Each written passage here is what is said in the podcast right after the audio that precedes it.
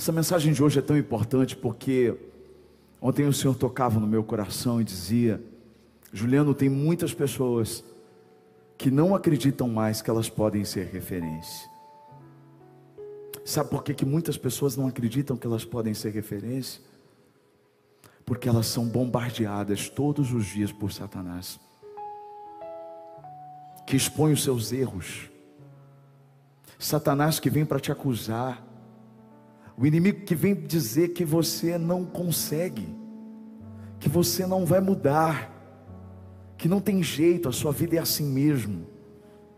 E o Senhor estava colocando no meu coração ontem essa palavra de hoje, Ele mandou dizer para você hoje: se você crê, nem tudo está perdido. Esse é o tema da mensagem de hoje. Olha para essa pessoa que está do seu lado, da direita, da esquerda, e diga assim: nem tudo está perdido. Nem tudo está perdido. Nem tudo está perdido. Eu falo isso, irmãos, porque a Bíblia é mais do que um livro de história. A Bíblia é um livro de princípios. É um livro que nos ensina através dos erros dos outros. Você não precisa errar para aprender. Você pode olhar para aqueles que erraram e aprender com o erro deles. E quando a gente olha para a Bíblia, a gente vê não apenas o erro dessas pessoas, mas a gente vê como elas foram restauradas, como elas foram mudadas. Por isso, nós, crentes em Cristo Jesus, não podemos de forma alguma ser descrentes em relação à mudança. É óbvio que pelo natural, quando nós olhamos para a circunstância, para a situação, olhamos para o emaranhado de problemas, de coisas que as pessoas estão envolvidas, por muitas vezes nós não acreditamos na mudança. Mas eu vim aqui hoje com uma palavra profética do Senhor: nem tudo está perdido. O que Ele está querendo dizer para você é que há esperança sim. Há mudança sim. Ele pode mudar aqueles que estão ainda dependentes das drogas. Ele pode mudar sim aquele casamento que está destruído, onde não há mais amor, onde não há mais respeito, onde não há mais Deus. Ele pode mudar sim a vida de alguém que está seco na fé, que perdeu a esperança, que não acredita mais. Aquela pessoa que está no automático da sua vida. Ei, nem tudo está perdido, porque Deus é o Deus que pode fazer e trazer a mudança hoje.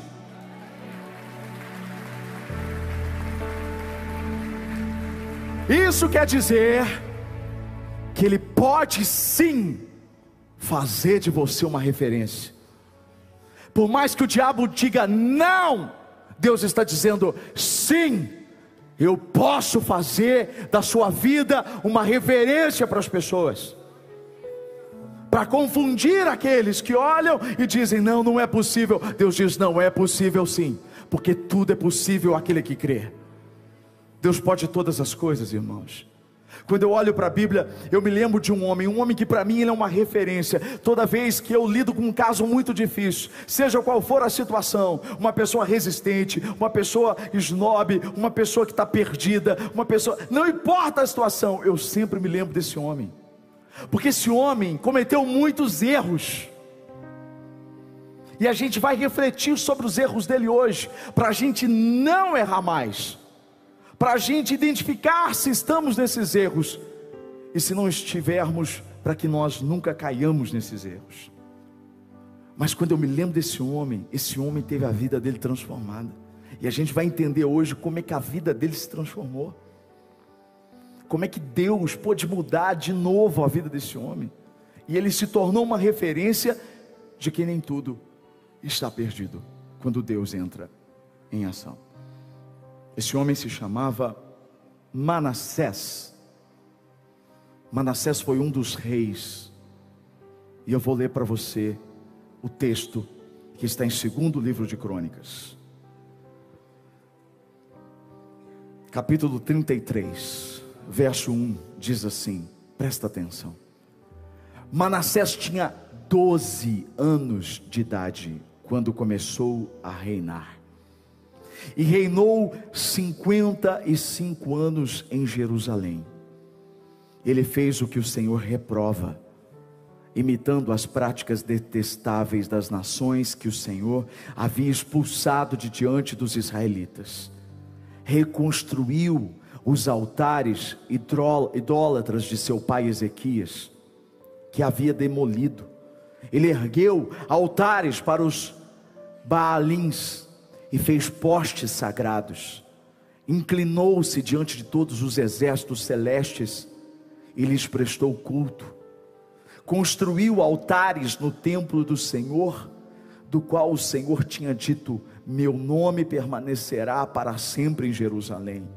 Nos dois pátios do templo do Senhor, ele construiu altares para todos os exércitos celestiais, e ele chegou a queimar seus filhos em sacrifício no vale de Ben-Nom. Praticou feitiçaria, adivinhação e magia, e recorreu a médiums e aos que consultavam os espíritos. Fez o que o Senhor reprova provocando a ira.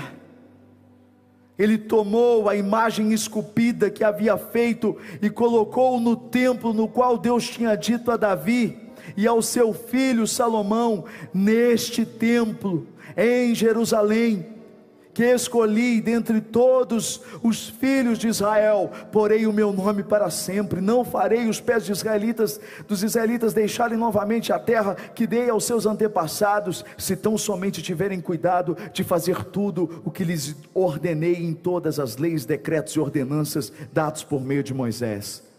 Manassés, porém, desencaminhou Judá e o povo de Jerusalém ao ponto de fazerem pior do que as nações que o Senhor havia destruído diante dos israelitas. O Senhor falou a Manassés e a seu povo, mas não lhe deram atenção. Meu Deus, que texto forte.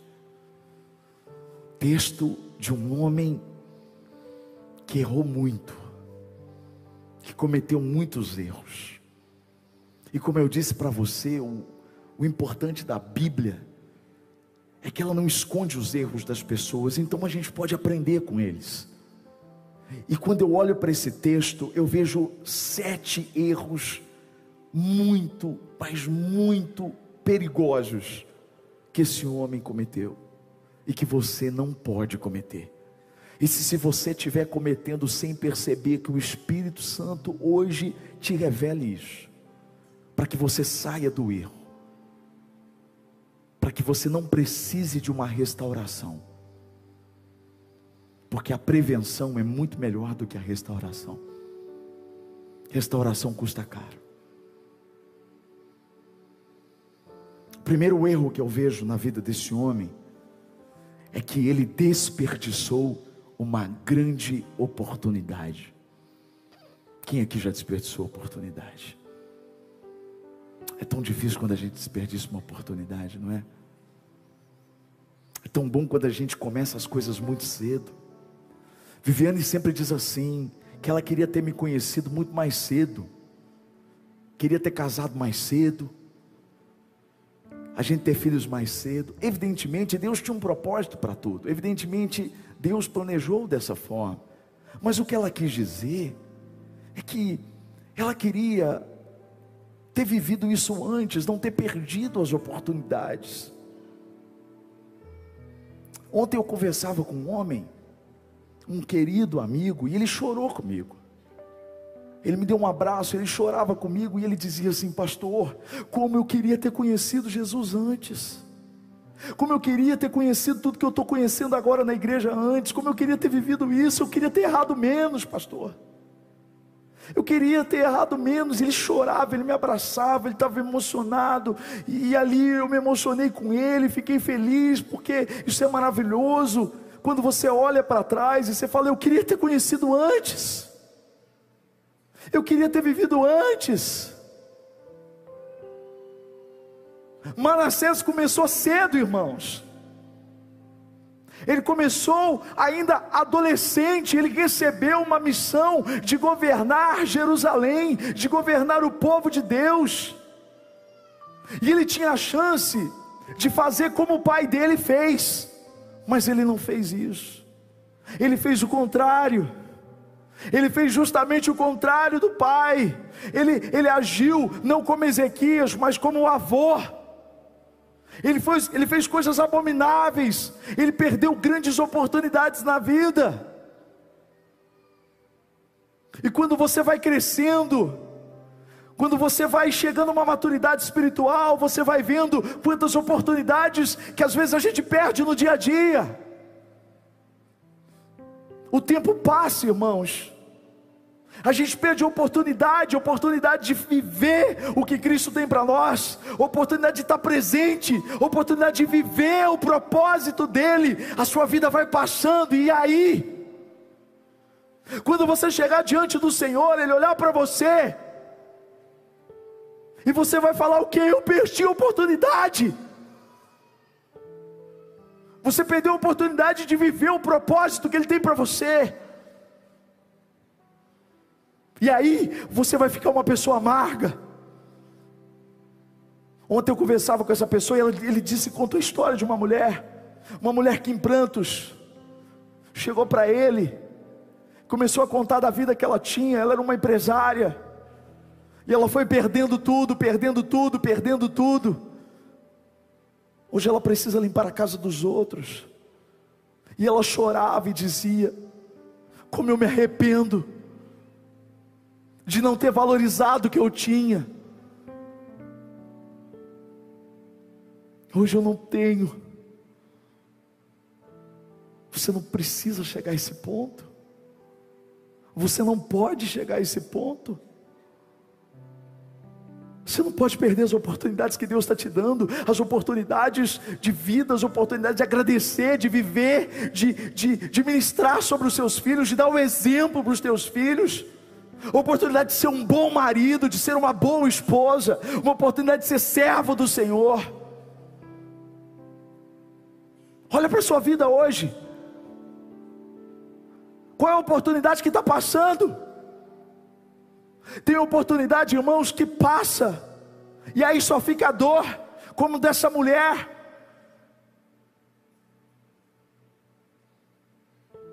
Não faça como Manassés. Não deixe as pessoas fazerem você perder a oportunidade que Deus tem para você. Não deixe o que acontece do seu lado te influenciar. Não perca as oportunidades que Deus está te dando hoje. Não perca, não perca. Esse homem perdeu. E quando você começa a perder oportunidade, você perde referência. Você sai do time de Deus. Sabe que eu vejo isso na vida de muitas pessoas? Pessoas que perderam o time de Deus. Dura coisa é perder o time de Deus. Porque Deus é assim, ó, Ele está andando, Ele quer que você ande com Ele, que você esteja alinhado com Ele. Mas quando você perde oportunidades, quando Deus está te chamando, quando Deus está te levando, quando Deus te coloca a responsabilidade sobre você, você não enxerga isso, você vai ficando para trás. Eu não quero que ninguém fique para trás. Eu falei isso para Viviane. A dor no coração de um pastor é ver ovelhas que que decidiram ficar para trás. porque não querem ouvir a oportunidade de seguir, de viver a vida. A Bíblia diz que a ovelha ouve a voz do seu pastor. O nosso pastor, o nosso sumo pastor é Jesus. O problema é que quando você, como ovelha, deixa de ouvir a voz de Jesus, você começa a imitar as pessoas erradas. Foi isso que aconteceu com Manassés. A Bíblia diz algo tão forte aqui no, no versículo 2: diz assim: Ele fez o que o Senhor reprova, imitando as práticas detestáveis das nações que o Senhor havia expulsado diante dos israelitas. Eles começaram a imitar quem Deus reprovava. Eles tinham, ele começou a ter como referência pessoas que não eram referência para Deus. Ei, crente, deixa eu dizer uma coisa para você. O grande problema é quando pessoas que ignoram ao Senhor, que não apenas ignoram a Ele, mas que fazem totalmente contrário que Ele, passam a ser referência para você, e você passa a ouvir mais essas pessoas do que o próprio Deus. Você começa a imitar, quando você deveria ser influência, é você que deveria ser esse exemplo de referência para as pessoas. Era para você estar tá comendo a comida sólida, mas você está na papinha, porque você regrediu. Você regrediu. E aí você começa a imitar o que o mundo está fazendo.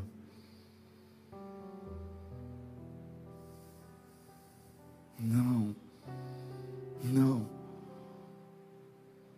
não. Paulo disse: as más companhias corrompem os bons costumes. Você tem que andar com gente que te influencia para Deus. Você tem que andar com gente que te encoraja gente que tem coragem de olhar para você e te corrigir, gente que tem coragem de olhar para você e falar assim, ó, porque amigo de verdade é aquele que vê que você está indo para o buraco e ele te chama para a realidade com amor, ele te exorta e diz assim: se você continuar nesse caminho, você vai cair, você precisa voltar para a base, você precisa voltar para a visão, você precisa voltar para o Senhor, o caminho que você está indo é de morte, esses são seus amigos, não são aqueles que batem nas suas costas, não são aqueles que, que só te, te, te puxam um saco, aqueles que te bajulam, aqueles que falam coisas que você quer ouvir, esses não são seus amigos. Os teus amigos de verdade, eles não querem que você vá para o inferno.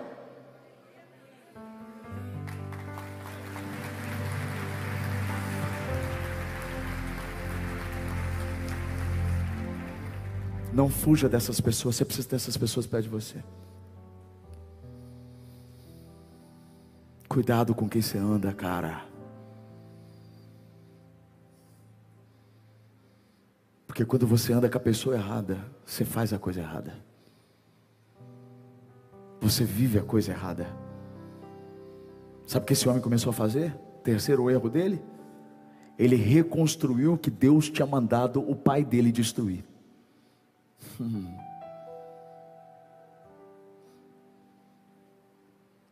Quando você anda com a pessoa errada, sabe o que você faz? Você começa a fazer o que ela está fazendo. E ele começou a querer agradar essas pessoas que adoravam outros deuses. Sabe o que ele fez? Reconstruiu aquilo que era usado para os outros deuses. Ele reconstruiu. Aí você fala, mas eu não faço isso. Não, você faz sim.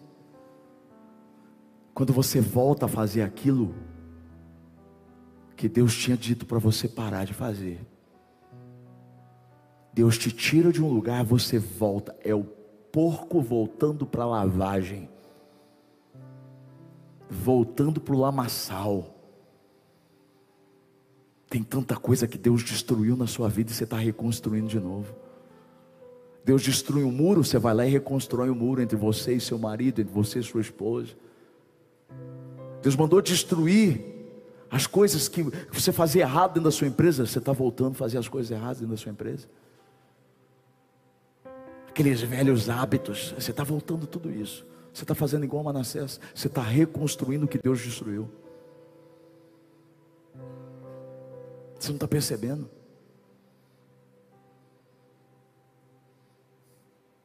O problema é que ele não só reconstruiu, sabe o que ele fez? Ele se inclinou, ele se prostrou, ele deixou seduzido, ele foi seduzido é isso que o mundo faz. Quando eu falo mundo, eu estou falando de um sistema. Ele seduz você, Satanás é o sedutor, ele fascina, ele atrai, ele mostra um mundo diferente, ele diz que você pode tudo, que você é livre e que é aquilo, mas na verdade daqui a pouco você começa a ser aprisionado, a sua vida começa num caos, ele começa a te acusar, você entra para baixo e as coisas começam, você já começa a pensar em coisas horríveis. Você não consegue mais voltar, você não consegue mais ler a Bíblia, você não consegue mais ter comunhão com o Senhor. Você começa a ver Deus como um adversário, como um inimigo, como alguém que quer te punir, alguém que quer o teu mal. Não, não, não, não. Não. Ele se inclinou e ele começou a colocar a fé dele nessas coisas. Ele começou a se colocar como alguém que dependia dessas coisas, ele começou a, a, a buscar feitiçaria, ele começou a buscar magia, ele começou a buscar aquelas mulheres, aquelas pessoas que consultavam os espíritos, demônios, porque não há comunicação da vida com os mortos, porque ele perdeu a fé no Cristo, que ainda não tinha vindo, mas no Messias, no, no Deus que tinha prometido uma restauração para o pecado do homem. Manassés perdeu o foco, perdeu o alvo, porque não é só ter fé, essa história de que todos os caminhos levam a Deus é uma grande mentira do diabo, porque o único caminho que leva a Deus é Jesus Cristo. Ele disse: Eu sou o caminho, eu sou a verdade e eu sou a vida. Ninguém vem ao Pai senão por mim.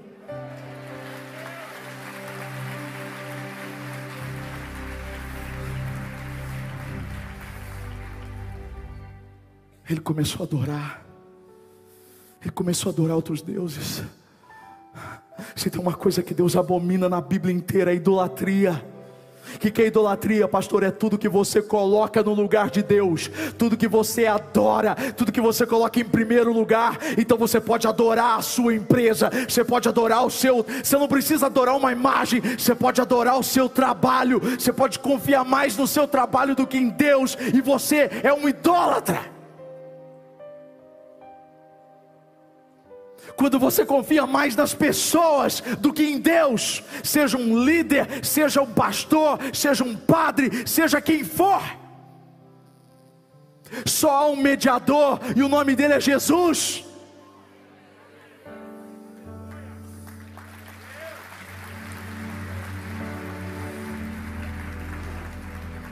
É simples, irmão. Quem morreu por você na cruz não foi Paulo, não foi Pedro, não foi Maria. Quem morreu por você na cruz foi Jesus. Foi Ele.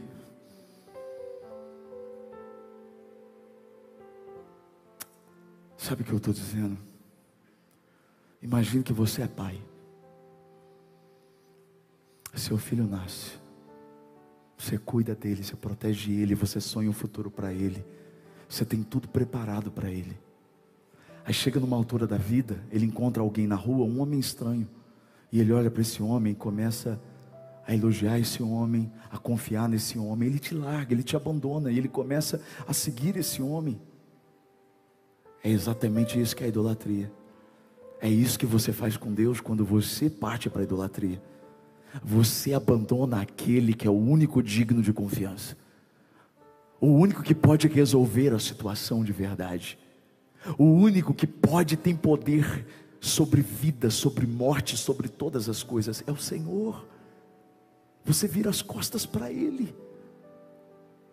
Você vira as costas para aquele que sonhou com você, que, que teve um plano para você. Eu sei que às vezes você foi ensinado errado, às vezes as pessoas te ensinaram errado, mas a Bíblia é a Bíblia, a Bíblia, a Bíblia é uma Bíblia só. Ela diz que você não pode colocar a confiança naquilo que tem olhos, mas não veem, aqueles que têm ouvidos, mas não ouvem, aqueles que têm mãos, mas não podem apalpar, que têm nariz, mas não conseguem sentir o cheiro, têm boca, mas não podem falar. Mas o nosso Deus é um Deus vivo, Ele governa sobre céus e terra terra, Ele é o Senhor absoluto, soberano, Ele é o Senhor sobre todas as coisas, Ele é único, digno de toda adoração. O Senhor, somente Ele, Ele está vivo. Ele não está no sepulcro, Ele não está no crucifixo, Ele está vivo, Ele está no trono. Foi Ele que te trouxe aqui, foi Ele que pegou você, colocou você nessa transmissão agora. Está aqui, filho, é só você ler. É só você ler. É só você ler. Está aqui. É a palavra. Está aqui. O grande problema, irmãos, é que esse homem fez coisas tão abomináveis. Ele queimou os filhos dele. Você tem ideia, você tem filho pequeno, você vai lá e pega o filho e queima para um Deus falso mata o seu filho como holocausto. Meu Deus, que situação! Um homem que foi colocado por Deus, um homem que poderia fazer a diferença, estava fazendo coisas abomináveis. Ei, antes de você julgar ele, deixa eu dizer uma coisa: você acaba sacrificando o seu filho também, quando você tem uma, uma, uma, uma vida totalmente longe de Deus, você está comprometendo a vida do seu filho, sim. Você não precisa matar ele, você está matando a fé dele. Você não precisa oferecer ele para um Deus, mas se você não apresenta o Deus verdadeiro, você está colocando ele nas mãos dos deuses falsos. Porque é responsabilidade sua, ser o exemplo de homem dentro da sua casa. Talvez você diga assim para mim, pastor, Desculpa, mas eu não concordo. Eu não estou preocupado se você concorda ou não concorda. Eu vim aqui para pregar a palavra de Deus.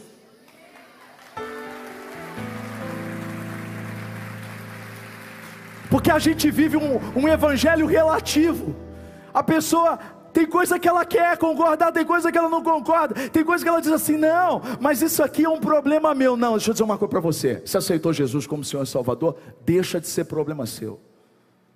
Quando você faz uma coisa na sua vida, tem efeito na vida de todas as pessoas que estão à sua volta. Eu vou te provar isso na Bíblia. Olha o que o texto está dizendo aqui no versículo 13. Veja o versículo 13. Olha o que aconteceu. Não, versículo 13 não, volta aí, não é esse aí não, desculpa. Vamos aqui. Olha isso aqui. 9. Olha isso aqui. Manassés, presta atenção nisso aqui. Isso aqui vai, vai abrir sua cabeça hoje, irmão. Prepara, porque ó, o soco na boca do estômago vai ser forte. Manassés, porém, presta atenção, desencaminhou Judá. Eu estou tremendo, o Espírito de Deus está aqui. Ele está aqui. Está aqui. Manassés, porém, desencaminhou Judá e o povo de Jerusalém ao ponto de fazerem pior do que as nações que o Senhor havia destruído diante dos israelitas. Sabe o que o texto está dizendo? Ele desencaminhou. Deixa eu dizer uma coisa para você que acha que o problema é seu tomar uma cervejinha.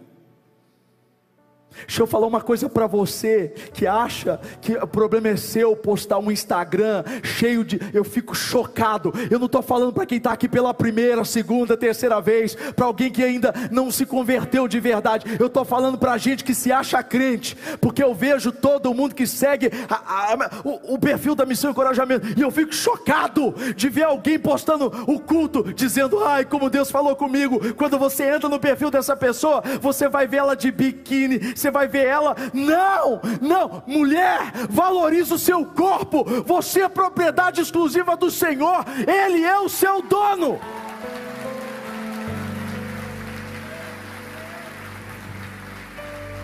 Não, irmão. Não, irmão. É, é, é triste demais, irmão. É de chorar, irmão é de chorar porque a pessoa posta a imagem do culto maravilhosa aqui no culto, dizendo: Olha que culto Deus falou comigo. Aí você entra lá no perfil dela, está lá Leonina, é câncer. Pelo amor de Deus, você não tem signo, não, filho. Você tem a Jesus, você não confia em astro, você confia em Jesus.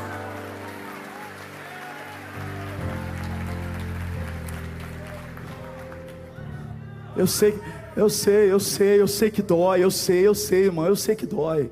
Eu sei, eu sei, mas deixa eu falar uma coisa para você, é isso que vai te curar. Porque a verdade, é a verdade, irmão. É a verdade, Jesus te ama, o amor dele é incondicional. Só que tem um problema, irmão. Não é problema seu não, irmãzinha. Irmãozinho, não é problema seu não, porque o texto diz que a ira de Deus foi sobre esse homem porque ele desencaminhou uma nação. Hum. Sabe está dizendo aqui? Que você pode ser pedra de tropeço se você for pedra de. Se você fizer alguém tropeçar. Você que diz que é filho de Deus e fizer alguém tropeçar, alguém olhar para você e falar: ah lá, tá fazendo, eu vou fazer também. Ah lá, se ah lá. E essa pessoa se desviar do caminho de Deus. Não, você não tem ideia. Você não precisa fazer coisa abominável só não.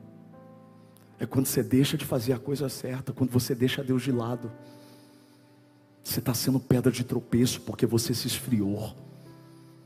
Porque você não é a pessoa que você deveria ser. Não, irmão. Sabe o que Paulo estava dizendo para a igreja de Corinto? Estava uma discussão na cidade de Corinto, porque a cidade de Corinto era uma cidade muito pagã. Tinha templos, Afrodite, as ninfas. Eram, eram prostitutas que prestavam culto através do sexo. Por isso que as mulheres de Corinto, elas usavam lenço. Não era uma doutrina. Era para se diferenciar das prostitutas daquela época. Era uma cidade de muita prostituição. E eles ofereciam carne como sacrifício a deuses. E depois de um certo tempo eles vendiam essa carne. E aí começou-se uma discussão se poderia ou não comer a carne que antes foi consagrada a outros deuses. E Paulo diz: olha, uma vez que você consagra isso ao Senhor, é do Senhor, tá beleza, pode comer, não tem problema nenhum. Aí ele faz assim, ó. Porém, se isso vai fazer alguém tropeçar, é melhor que você não coma. Uau! Uau! Tudo nos é permitido, mas nem tudo nos convém. Então essa história de que assim, olha, eu posso tomar uma cervejinha sem álcool. Se alguém olhar para você, imaginar que você está tomando uma cerveja de verdade, que você está se embriagando, que você que deveria ser uma pessoa de exemplo, você está fazendo essa pessoa cair, irmão. Até quando? Até quando? Até quando a gente vai viver assim, irmão? Como dizia o tio Ben do Homem-Aranha, grandes poderes, grandes responsabilidades. As pessoas querem grandes poderes, mas elas não entendem as grandes responsabilidades.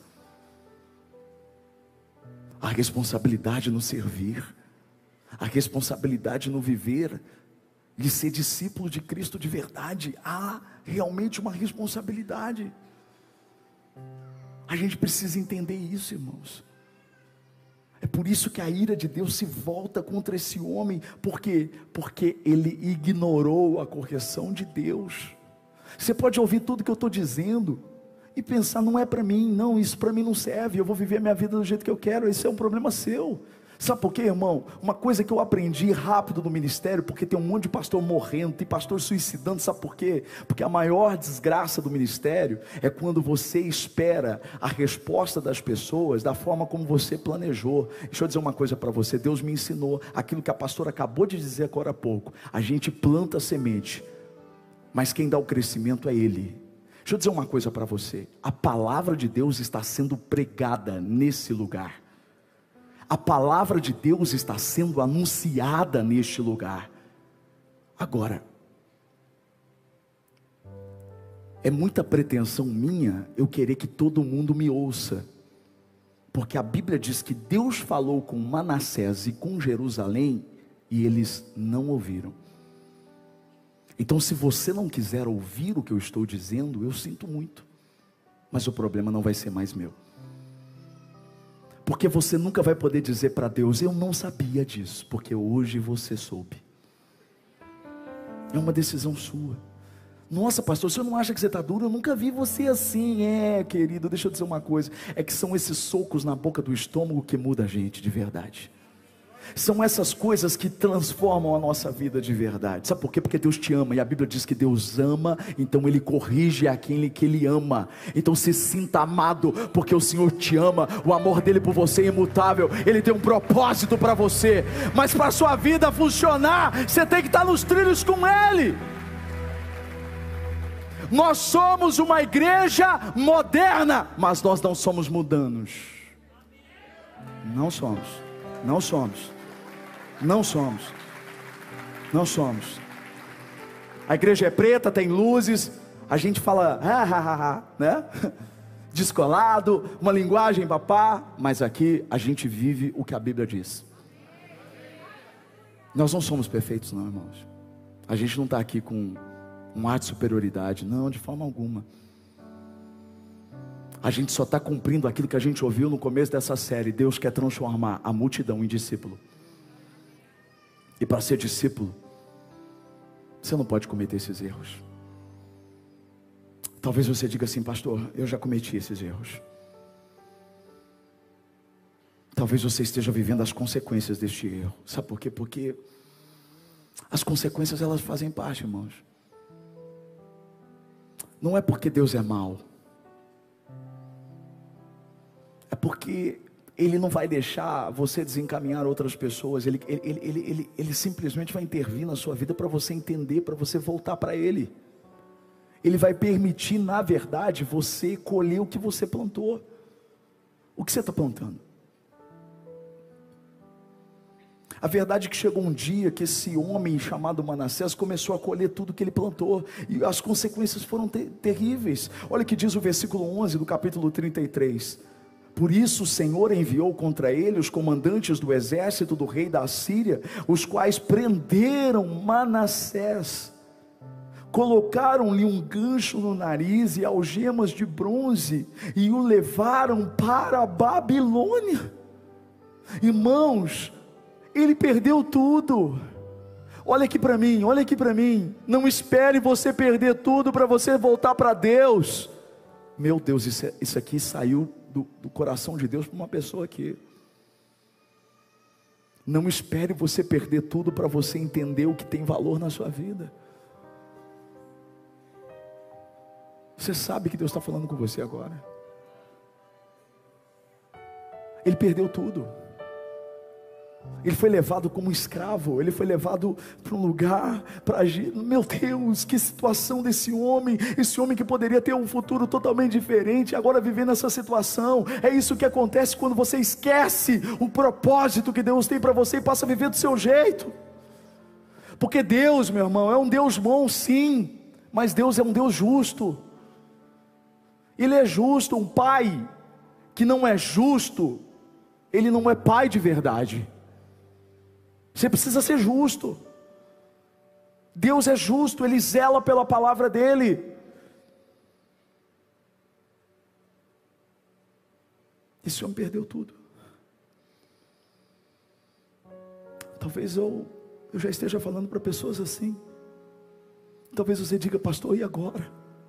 Pastor, eu fiz tudo isso, eu errei tudo isso, eu estou vivendo tudo isso, eu estou vivendo as consequências disso, pastor. Ei, lembra do começo da mensagem? Nem tudo está perdido nem tudo está perdido. Deus tem uma palavra de esperança para o seu coração aqui hoje. O texto que nós lemos continua no verso 12. Olha o que, que acontece aqui, ó. Em sua angústia, o que, que é angústia, gente? É peito apertado, é falta de esperança, é dor, é tristeza, é tudo isso, é uma vida sem sentido. É quando você olha e não consegue enxergar a solução. O que, que você faz quando você está em angústia? A quem você recorre? Você recorre aos seus antigos vícios? Você foge? Você vive de fuga em fuga? Ou você vai para os braços do seu Deus. Olha o que aconteceu com Manassés, isso faz a diferença e muda completamente a sua vida, porque em sua angústia ele buscou o favor do Senhor, o seu Deus, e humilhou-se muito diante do Deus dos seus antepassados. É isso que você precisa fazer hoje. Você quer mudança, você quer se tornar uma referência, você precisa se humilhar diante da presença do Senhor. Pastor, o que é se humilhar na presença do Senhor? É reconhecer que você só tem Ele. Se humilhar na presença do Senhor é reconhecer que você não pode nada, que você é pó, que você é fraco, que você vai errar de novo é tirar a confiança de você e colocar sua confiança no Senhor, é entender que você é desprezível, o que habita em você, a carne é má.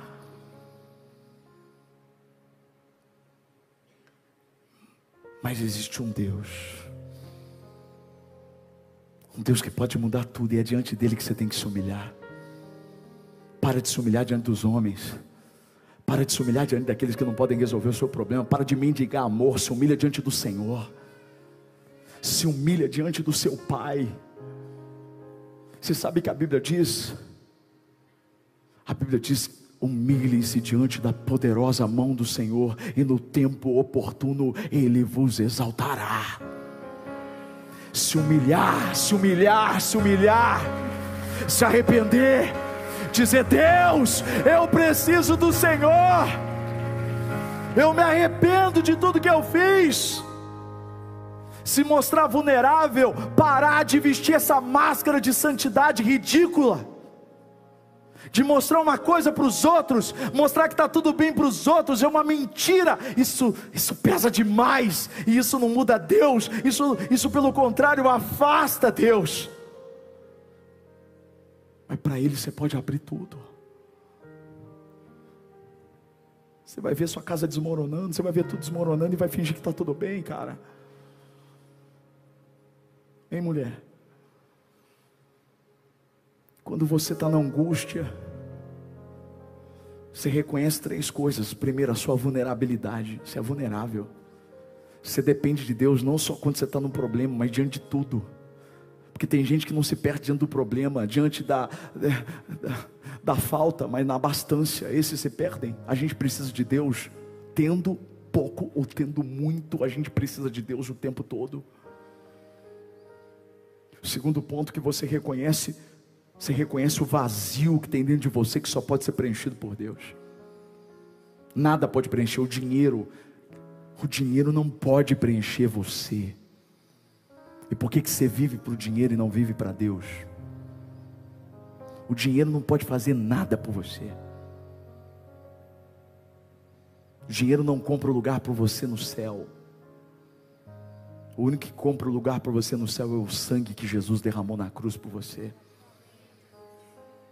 Terceiro ponto que você reconhece, você entende qual é a sua busca certa. A sua busca certa é Deus, irmão. É Ele, somente Ele. Somente o Senhor. Entenda o que eu estou falando aqui, isso aqui é muito forte. Você está vivendo um momento de angústia hoje? Então você precisa invocar o Senhor. Quando você lê o Salmo 107, você vai ver o povo em situações diferentes, mas em todas elas eles buscavam o Senhor. Olha o que diz o verso 6, 13, 19 e 28 do Salmo 107: diz assim: ó, Na sua angústia eles clamaram ao Senhor e ele os livrou da tribulação que se encontravam, na angústia, na aflição. Sabe o que aconteceu? Lê depois na sua casa o Salmo 107. Deus conduziu o perdido pelo caminho seguro até o alvo. Toma posse disso.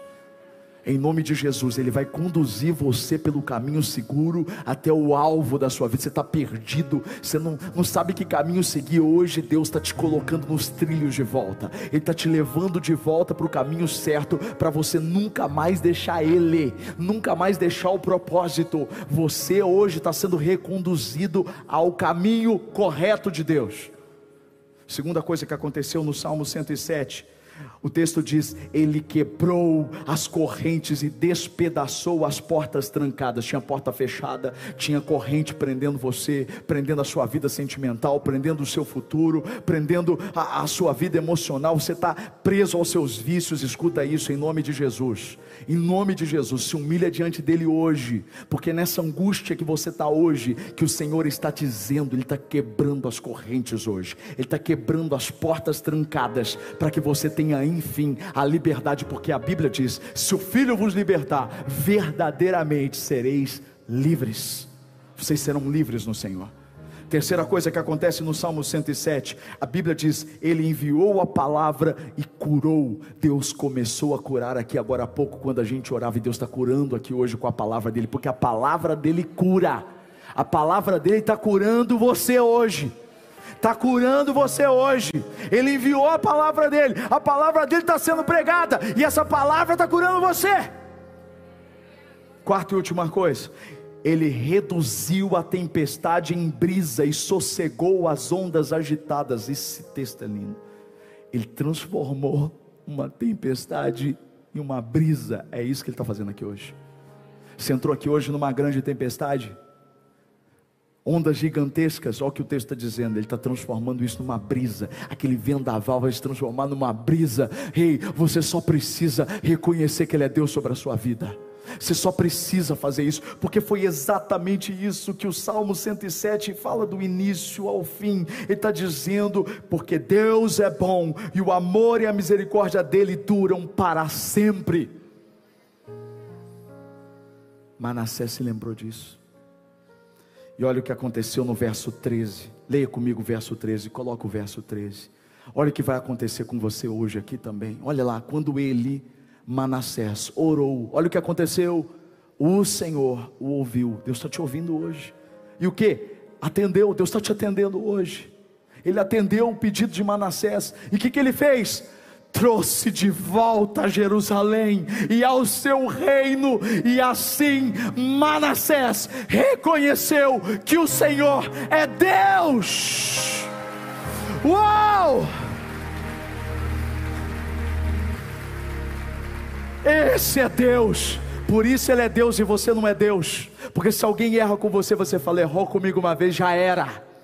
Errou comigo, não tem, eu até perdoo, mas olha o que a, o que a Bíblia está dizendo: Manassés errou tudo que errou, e Deus está perdoando e devolvendo para ele. Já pensou se Deus fosse te tratar como você trata as pessoas? Ah, perdoo, mas eu não quero papo com ele.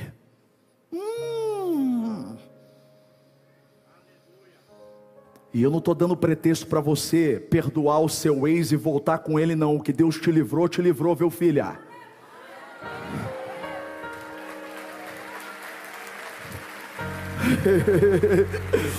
oh, meu irmão, eu amo quando vem fresco assim, ó. Eu mal acabei de falar, a boca já está falando, eu nem sei o que ela está falando.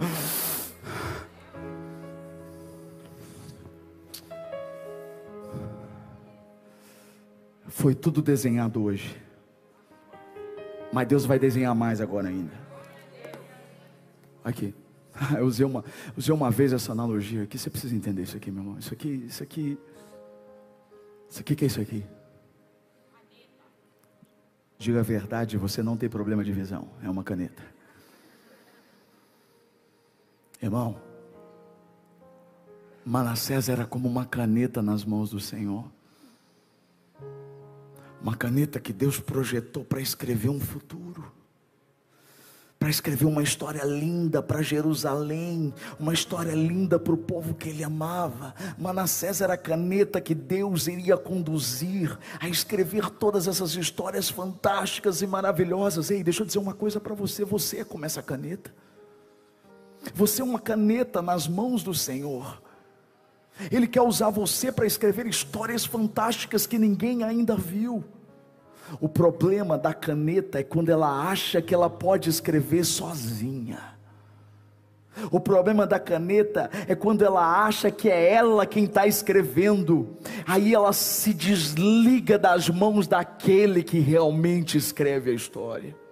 Foi isso que aconteceu com Manassés, é isso que tem acontecido com tantas pessoas. Deus começa a escrever uma história, essa pessoa acha que é ela que está fazendo, que é ela que está escrevendo, então ela simplesmente sai das mãos de Deus e acha que pode escrever sozinha. E sabe qual é o problema? Caneta foi feita para estar nas mãos, e quando você não está nas mãos de Deus, você acaba nas mãos erradas. A verdade é que Satanás pegou a caneta, pegou Manassés e começou a escrever uma história trágica de sangue, de idolatria, de rebeldia, de morte, de coisas horríveis. Ele escreveu histórias horríveis. Ai, meu querido, eu vejo isso acontecer ainda nos dias de hoje. Eu vejo canetas que podiam estar na mão do Senhor, que estão nas mãos do inimigo, e essas canetas estão escrevendo histórias horríveis. Talvez você olhe para a sua vida e você hoje olhe e fale: Meu Deus, quantas histórias horríveis o que eu escrevi, eu não queria ter escrito essas histórias. E o pior é que depois que o diabo usa toda essa caneta, ele joga, abandona a caneta. Talvez você se sinta essa caneta hoje. E você não se orgulhe das histórias que você escreveu. E talvez você chegou aqui hoje, você está aí assistindo este culto e está pensando: o que será da minha vida? O que pode ser de mim? O que pode ser de mim? Acabou. É isso que eu te digo. Você veio no lugar certo. Sabe o que está acontecendo hoje? Lembra da palavra do início? Não é o fim. Você lembra da, da palavra do início? Nem tudo está perdido. Se você entendeu o que Deus disse para você hoje aqui, oh, olha o que está acontecendo. A mão de Deus está resgatando a caneta de volta. Ele está pegando você pela mão dele.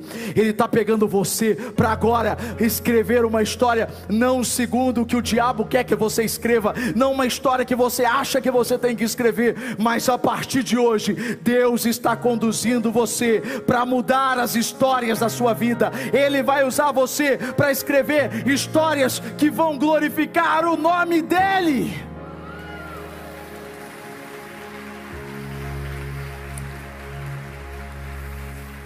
Aí talvez você diga assim, pastor, mas acabou tudo. O inimigo te usou até acabou tudo, secou tudo.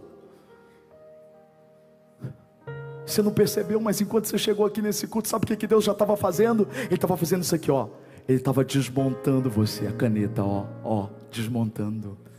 Desmont... Cada palavra que eu preguei aqui foi desmontando você. É.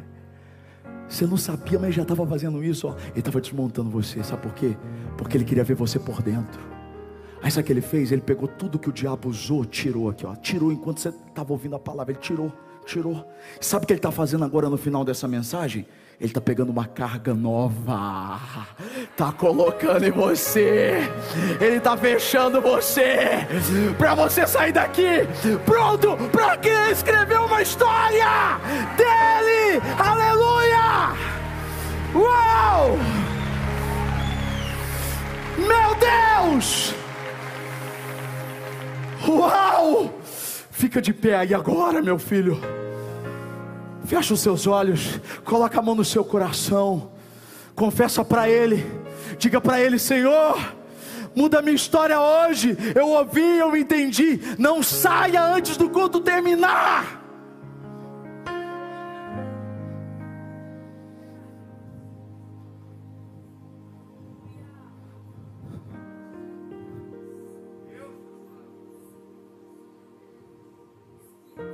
Isso aqui não é um show, não, caramba.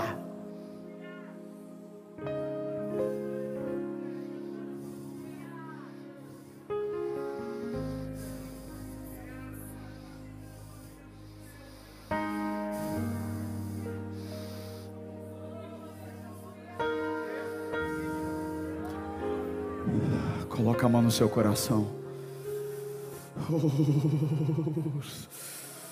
Coloca a mão no seu coração. Recebe a nova carga do Senhor agora. Recebe a nova carga do Senhor agora. Recebe. Recebe agora. Recebe. Recebe.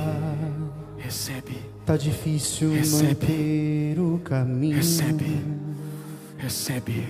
Tenho andado recebe. em meio a recebe. espinhos. Tem carga nova nem tem carga sempre nova. é tão fácil acertar. Tem carga nova, tem carga nova, tem carga nova, oh, tem carga nova. Emoções descalçam os meus pés. Tenho um meio a cordéis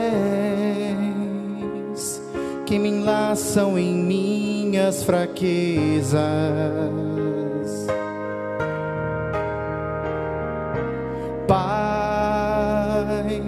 eu nem sei o que te falar, mas eu quero recomeçar.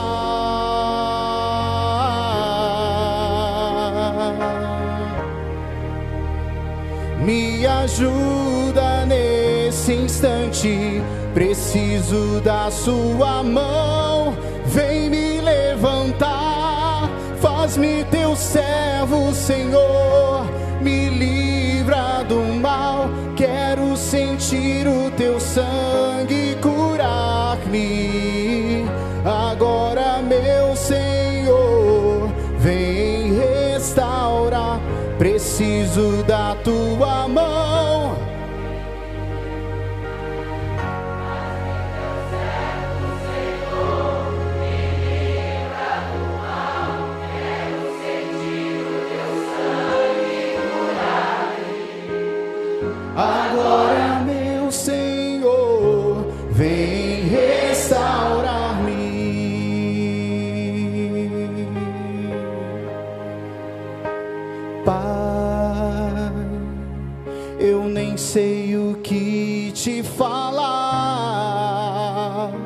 Mas eu quero